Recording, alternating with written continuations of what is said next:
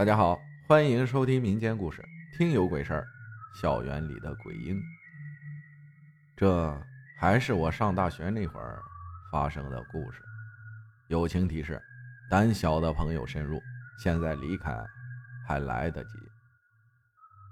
我的大学校园上次已经说过，地理位置特殊，特别的脱尘出世，校园里发生的怪事也层出不穷。但要人命的事，三年来只有那么几次，每次学校都掩盖的非常好，可是却经不住学生们私下交流。下面我要讲述的这个故事，大家听听就好，不用深究。我们学校女生宿舍楼位于学院最北端，紧邻学校围墙，墙外就是后山。有些女生为了方便，经常会把一些垃圾直接扔出窗外。虽然学校三令五申不许从窗外扔垃圾，校园巡逻队也经常巡视，但是架不住总有人偷偷扔东西，吃剩的果皮、包装、纸巾、穿旧的衣物、鞋子、大号创可贴等等。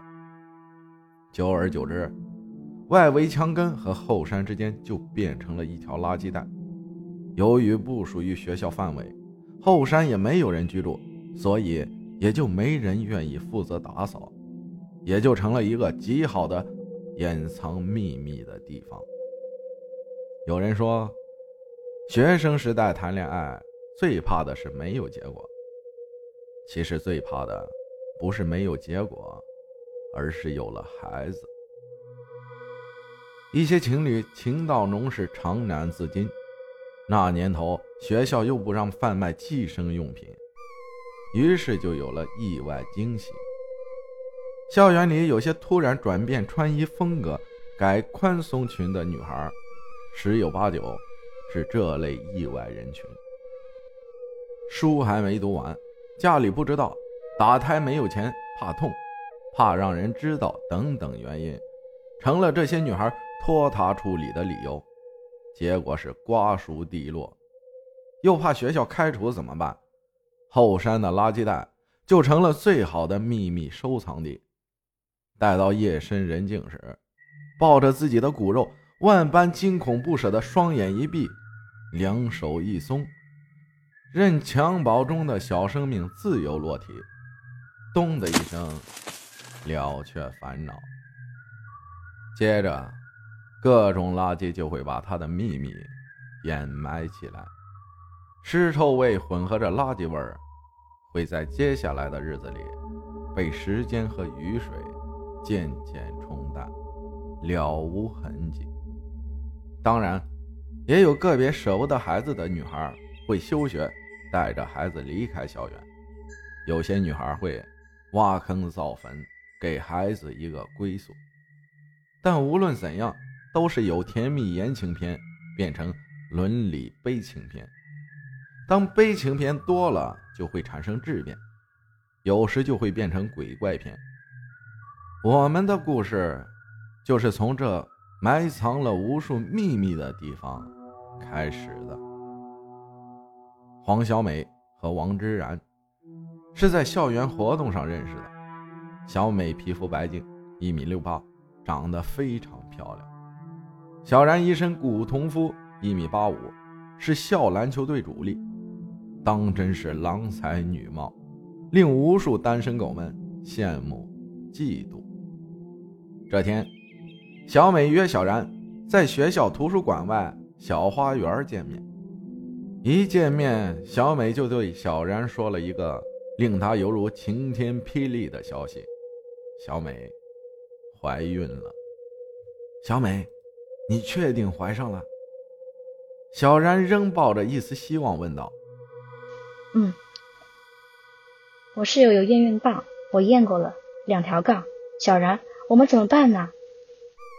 小美满脸愁容，焦急的说道：“呃，小美，我们还是学生，我家你家都还不知道，而且我们现在没有经济基础，我们还很年轻。”小然不停地摆出一个又一个所谓的现实和道理。小美忘记自己是怎么回到的宿舍，她只知道她的爱情结束了。那个曾经和她花前月下、海誓山盟、无比关怀的男人，在听到她怀孕的消息时的震惊和义正言辞的一堆道理。整整三天时间，她都一个人盖着被子默默流泪，偶尔才会响起一两声抽泣。舍友们轮番安慰她，却收效甚微。三天后，她整个人瘦了一圈。皮肤暗淡，眼里早就失去了往日的灵动，只剩一眶血丝。转眼过去了三个多月，小美不知从何时起，每天都穿着一条宽大的蓝色牛仔裙，无论是上课还是吃饭，都只有她自己低着头，行色匆匆。这期间，小然托人送过钱和东西给她，但是无一例外。都被连人带东西扔出了宿舍。时间一天一天过去，这天晚上十点多，小美突然感到下腹一阵阵坠痛传来，她知道孩子要出来了。为了这一天，他早就做好了准备。只见他忍着腹部的疼痛起床，拿起桌头的脸盆、毛巾，又打开抽屉，拿出了剪刀和一瓶酒精。自己扶着墙，一步一挪地走出宿舍，走到走廊尽头的卫生间。卫生间的灯光昏暗，时不时的有一两只飞蛾扑着翅膀在撞击灯管，发出轻微的啪啪声。里面没有人，隔间的门都是虚掩着。小美径直走向了最后一间，关上门，蹲下。随着下体一股液体喷涌而出，他知道书上写过，这是羊水破了。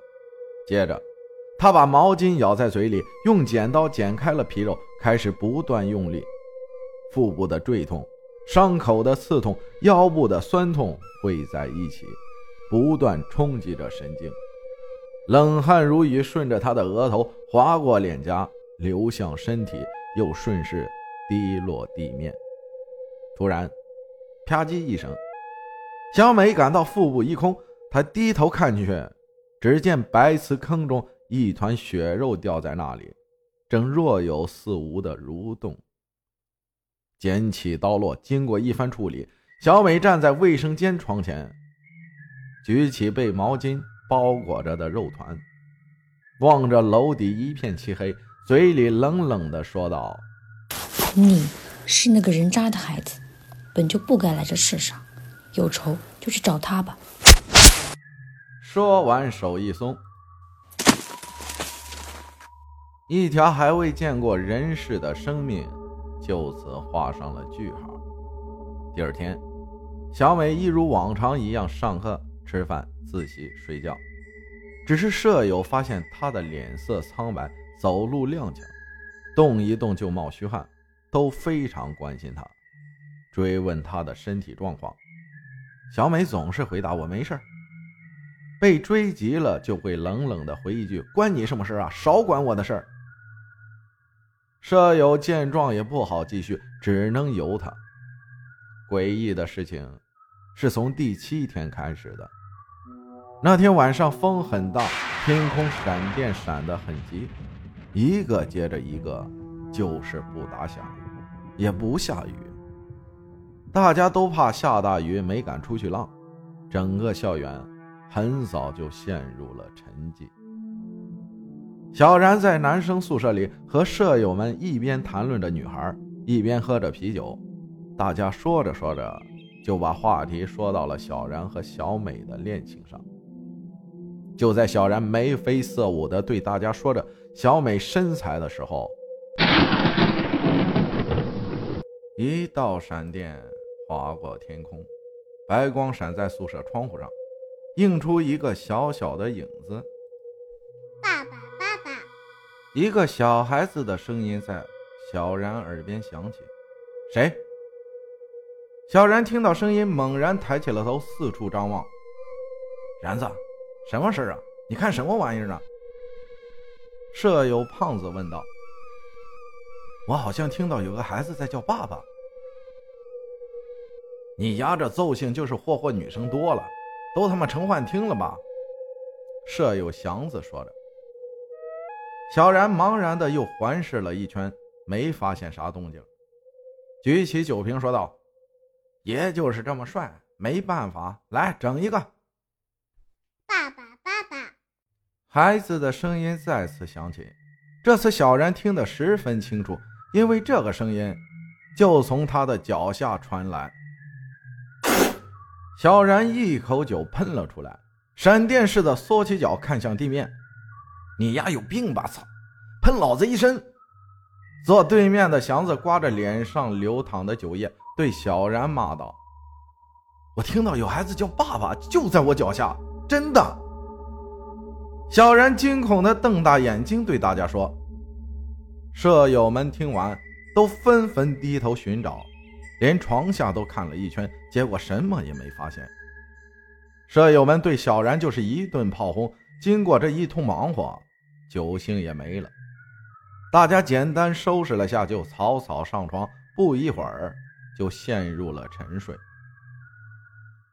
小然被刚才的声音吓得一点睡意也没有，紧裹着被子，静静地听着宿舍里此起彼伏的呼噜交响曲。爸爸，爸爸我来找你了，孩子的声音从小然床下传来，小然被吓得浑身一激灵，一个猛子跳下床就去开灯，可是不管他怎么开，灯就是不亮。几道连续闪电从窗口拉出一片片惨白，照得房间里忽明忽暗。一只小手从小然床下。慢慢伸了出来，接着是头，然后是身体，清白的皮肤上黑色的血管有如树根纵横，脑袋上只有几根稀疏的毛发紧贴在头皮上。小然被这突如其来的东西吓得全身发麻，大张着嘴发不出一点声音。爸爸，爸爸，我很冷，也很疼，你来抱抱我。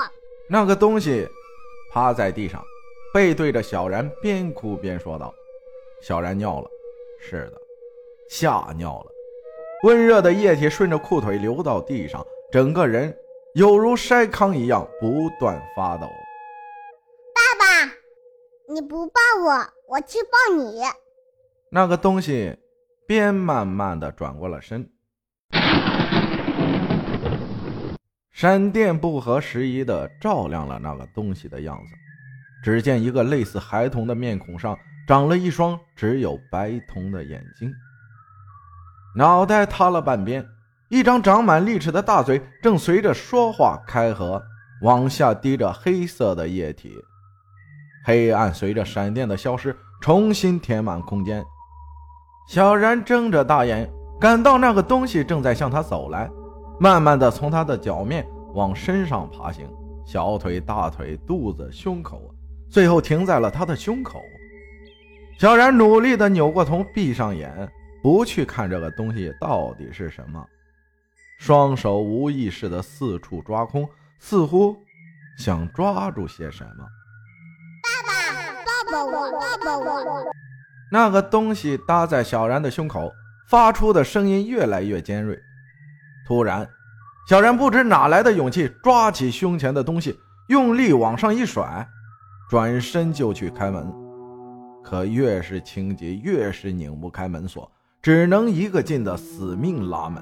你和妈妈都是坏人，都不要我，我要你们去死！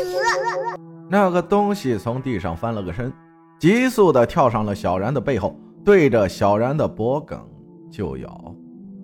小然感到脖子一阵剧痛，反手抓向背后，用力撕扯，边扯边往后退，退着退着，退到了窗边，一个倒栽，掉了下去。第二天，小然和小美都没去上课，双方舍友把情况汇报给了学校。下午三点左右，他们的尸体被正在楼下扔逝去爱情的女孩在垃圾袋发现。两个人中间是一个小小的布包，里面隐约露出一具婴儿的头骨。